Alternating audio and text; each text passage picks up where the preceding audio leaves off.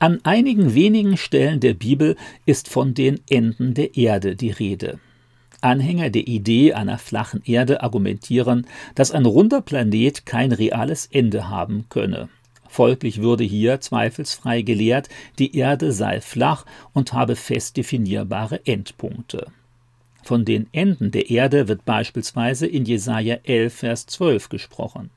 An dieser Stelle geht es um die prophetische Zusage Gottes, den Überrest seines Volkes am Ende der Zeiten wieder in dem von ihm versprochenen Land zusammenzubringen.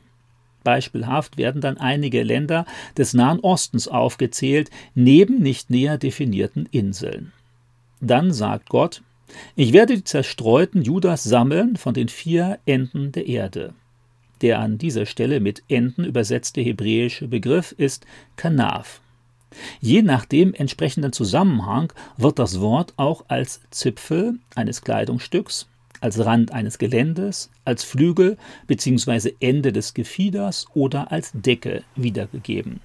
2. Mose 25, Vers 20, 3. Mose 1, Vers 17, 4. Mose 15, Vers 38, 5. Mose 27, Vers 20, 1. Samuel 24, Vers 5 und Hesekiel 7, Vers 2.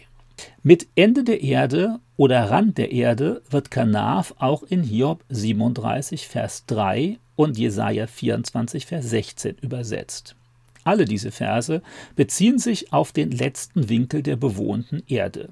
Die Zipfel oder Enden eines Landstrichs oder Kontinents werden hier angesprochen, nicht das mutmaßliche Ende des Planeten Erde wenn in Jesaja 11, Vers 12 dann von den vier Enden der Erde gesprochen wird, kann das schwerlich im buchstäblichen Sinne gemeint sein.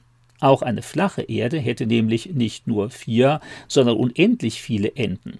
In jeder beliebigen Richtung, in die man sich wendet, müsste irgendwann ein Ende erreicht werden, nicht nur in den vier Haupthimmelsrichtungen Nord-Süd, Ost und West.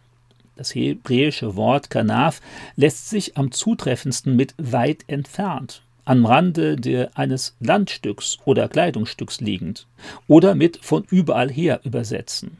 An keiner der betreffenden Bibelstellen wird der Aufbau oder die Konstruktion der Welt bzw. des Universums beschrieben. In den biblischen Berichten von der Schöpfung findet sich dieser Begriff hingegen nicht.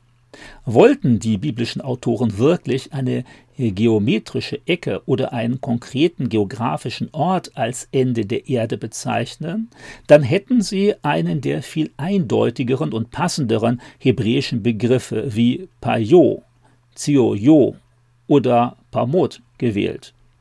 In Offenbarung 7 Vers 1 und 20 Vers 8 ist noch einmal von den vier Enden der Erde die Rede. Im Anschluss an das tausendjährige Reich wird Satan ausziehen, um die Völker an den vier Enden der Erde zu verführen, heißt es da. Genannt werden dann Gog und Magog, die nicht sehr weit von Israel entfernt liegen. Der jüdische Historiker Flavius Josephus war davon überzeugt, dass damit die Skythen gemeint wären. Im Mittelalter wurde Gog und Magog vor allem mit Skandinavien in Verbindung gebracht. Äh, der hier mit Ende der Erde übersetzte griechische Begriff ist Gonia und kommt neunmal im Neuen Testament vor. In seinem jeweiligen Zusammenhang wird dieser Begriff als Winkel, Apostelgeschichte 26, Vers 26, Ecke eines Hauses oder Zimmers, Matthäus 6, Vers 5, beziehungsweise als Eckstein eines Gebäudes, Matthäus 21, Vers 42 und Apostelgeschichte 4, Vers 11, übersetzt.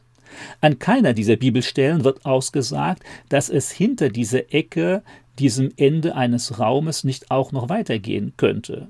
Gonia wird nicht so sehr zur Beschreibung eines absoluten Raumes benutzt oder zum Anzeigen eines absoluten Endes, sondern weit mehr zur Hervorhebung des Umfangs eines Raumes. Der in der Offenbarung angesprochene Raum ist der bewohnte Erdboden, nicht die Erde als geografische Gesamtheit der irdischen Schöpfung. Der hier mit Erde übersetzte griechische Begriff ist Gä. Dieser insgesamt 23 Mal im Neuen Testament benutzte Begriff bezeichnet eine Region, Matthäus 2, Vers 6, weit entfernte Länder, Matthäus 12, Vers 42, die menschliche Zivilisation, Matthäus 5, Vers 13, den Erdboden, Matthäus 10, Vers 29, oder die ganze irdische Schöpfung, Matthäus 5, Vers 18. Am häufigsten ist mit Gä der materielle Erdboden oder ein konkretes Land gemeint. An den Ecken bzw. Enden des in Offenbarung 20, Vers 8 genannten Erdbodens oder Landes stehen bzw. wohnen Menschen. Weder das Meer noch der Luftraum oder unterirdische Orte werden an dieser Stelle angesprochen, obwohl auch sie natürlich zur Schöpfung Gottes gehören und prinzipiell über den eigentlichen Erdboden hinausgehen können. Die in der Offenbarung genannten vier Ecken oder Enden der Erde bezeichnen keinen rein geografischen Ort, sondern umfassen die Gesamtheit des bewohnten Erdbodens. Bis heute spricht man übrigens vollkommen unproblematisch von den vier Himmelsrichtungen, stellvertretend für die Gesamtheit des Erdbodens. Niemand betrachtet die vier Himmelsrichtungen deshalb als unvereinbar mit einem runden Planeten. Wer heute vom Ende der Erde spricht, meint damit entweder deren zeitliche Begrenzung oder einen besonders abgeschiedenen Ort. Wenn man zur Zeit des Neuen Testaments von den vier Enden der Erde sprach, meinte man damit die Gesamtheit aller bewohnten Landstriche.